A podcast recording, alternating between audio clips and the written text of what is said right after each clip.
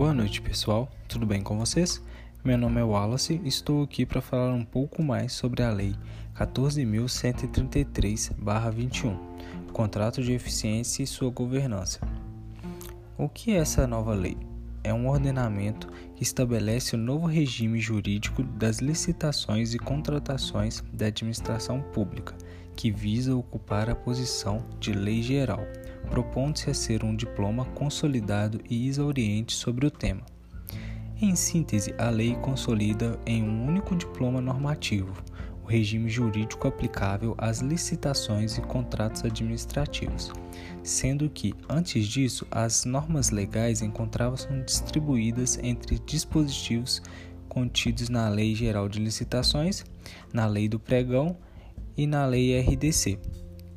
Novo diploma traz importantes aperfeiçoamentos para o âmbito das contratações públicas, consolidando boas práticas, introduzindo novos institutos e corrigindo falhas pontuais do sistema licitatório brasileiro, ainda que siga uma sistemática muito similar à antiga. Vou falar um pouquinho agora sobre as novidades da Lei de Licitações o objetivo de adaptar os mecanismos licitatórios e contratuais à realidades contemporânea vivenciada, que é voltada ao universo de atividades em âmbito eletrônico e visando, sobretudo, a acompanhar a dinâmica atual das relações contratuais da administração. O ordenamento trouxe um grupo de novidades voltadas aos procedimentos eletrônicos e instrumentos digitais, como por exemplo, a criação do Portal Nacional de Contratações Públicas, PNCP, ainda a ser instituído, que terá por objetivo operacionalizar e concentrar informações sobre licitações e contratos administrativos. O portal em questão ficará responsável ainda pela divulgação centralizada de todos os atos licitatórios dos órgãos e entidades da administração direta, autarquia e fundacional da União, dos Estados, Distrito Federal e dos municípios. Licitações em meio eletrônico como regra geral para todos os certames, e caso seja realizada de forma presencial, a imposição de que as sessões sejam gravadas em áudio e vídeo. Além de necessidade de acompanhar o desenvolvimento tecnológico, um dos fios condutores do novo marco foi um visível esforço para que a administração pública se mantenha em consonância com as melhores práticas contemporâneas, seguindo o que atualmente está pacificado na jurisprudência e normativas infralegais.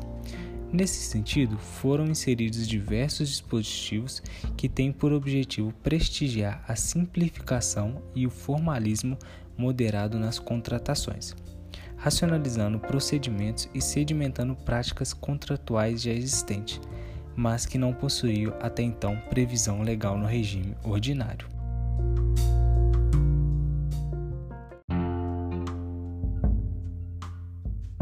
Nesse contexto, destacam-se as seguintes alterações: incorporação no novo diploma de práticas e procedimentos não previstos nem regulamentados pela lei anterior, como a contratação por credenciamento, a pré-qualificação do objeto ou de interessados, o procedimento de manifestações de interesse PMI e o registro cadastral unificado. Há também o protagonismo, a etapa de planejamento das licitações públicas, com destaque para o estudo técnico preliminar. Também a maior flexibilização das hipóteses de dispensa de licitação bem como a adequação dos exemplos de inexigibilidade.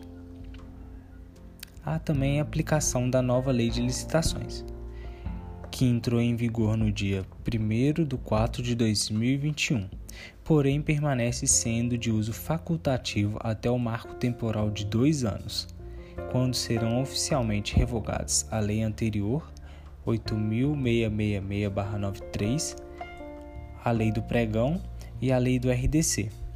Durante esses dois anos de transitação e adaptação, será possível utilizar em licitações e contratos administrativos alternativamente ou a nova lei de licitações ou o regime definido pelas normas de regime em substituição, sendo vedada a combinação dos ambos regimes.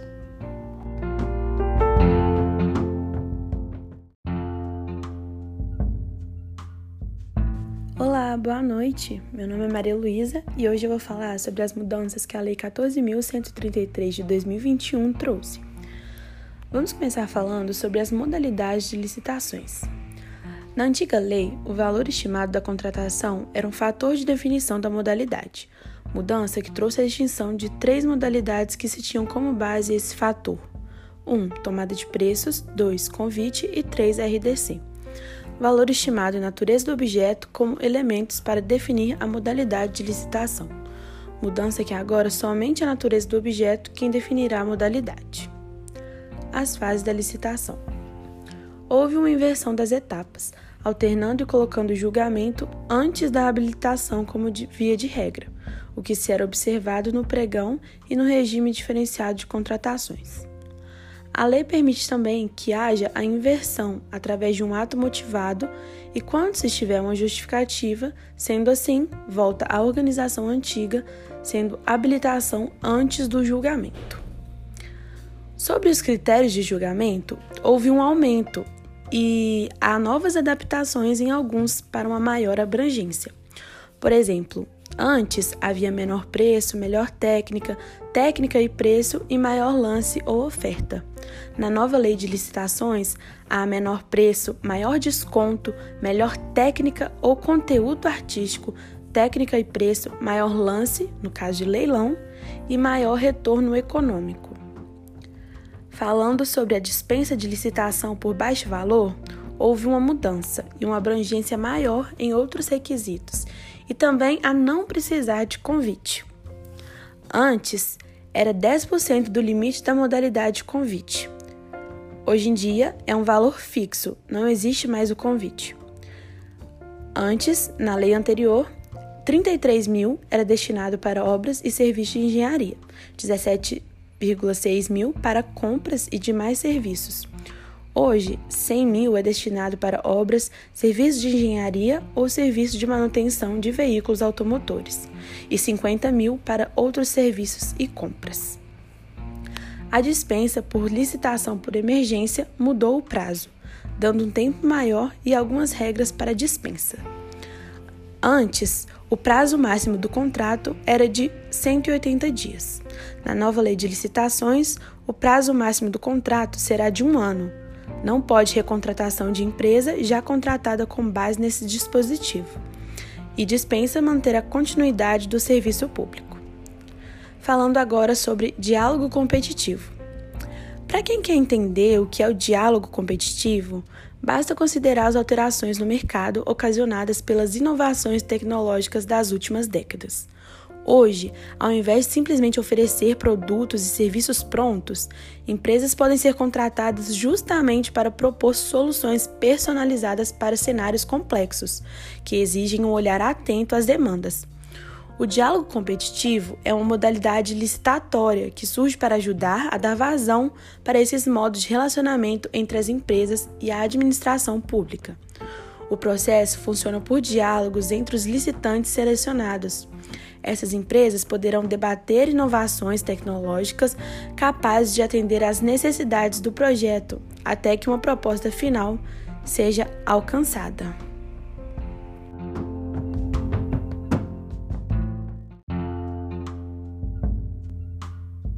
Critérios de inexigibilidade. Dois casos novos foram incluídos com a nova lei.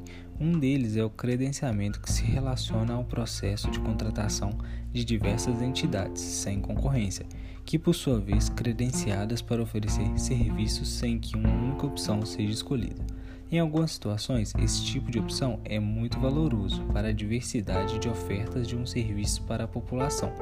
Segundo critério adotado, convém a locação ou compra de imóveis em localizações estratégicas ou únicas, o que levaria à brevidade de sua escolha. Esses critérios específicos reiteram a necessidade de competição e permitem aos órgãos públicos tomar decisões coerentes com suas necessidades.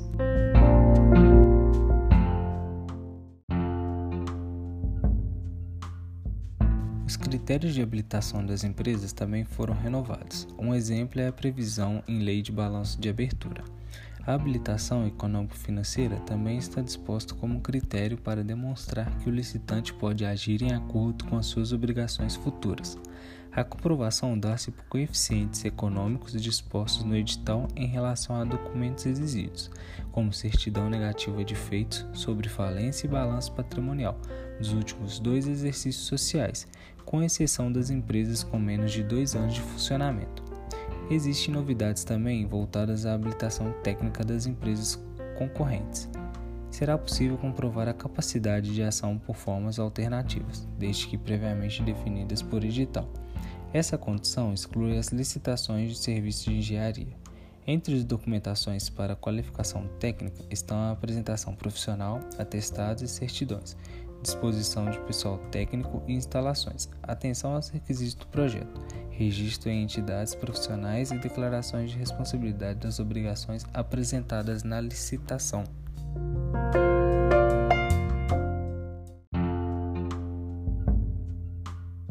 Agora eu vou falar sobre os pontos positivos da nova reforma. A facilidade nos mecanismos e ferramentas usuais, tornando-as finalmente práticas. Por exemplo, ter apenas duas principais modalidades, ou será o pregão ou a concorrência, sem a burocracia de ter que eleger a modalidade de acordo com o valor e respeitar os prazos diferentes para cada tipo de modalidade de acordo com o seu edital conforme a cada modalidade, otimizando os processos. Não perder tanto tempo preocupado com o local onde o edital deveria ser publicado, conforme o recurso, ou mesmo com as fontes da prefixação, quando a regra deveria ser somente que o preço esteja ajustado ao valor do mercado. Agora também vamos levantar os pontos negativos que é referente ao texto excessivamente detalhado e formalista, com pouca flexibilidade para adaptações necessárias às especificidades das contratações públicas, inserindo no mesmo balaio jurídico objetos contratuais que possuem complexidades diversas, incrementando os custos de transação nas contratações públicas.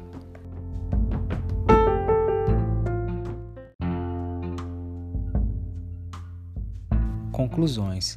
De modo geral, ainda que a nova lei não possa ser considerada especialmente inovadora, pois, como mencionado, se orienta por uma lógica similar da anterior, é possível afirmar que o novo marco consolida importantes flexibilizações e simplificações procedimentais, sobretudo no âmbito do uso de tecnologias da informação, que devem facilitar na prática a condução dos procedimentos. Com características marcantes, a previsão expressa e o detalhamento de diversas práticas licitatórias e contratuais que, embora já existissem na prática administrativa, careciam de positivação em lei.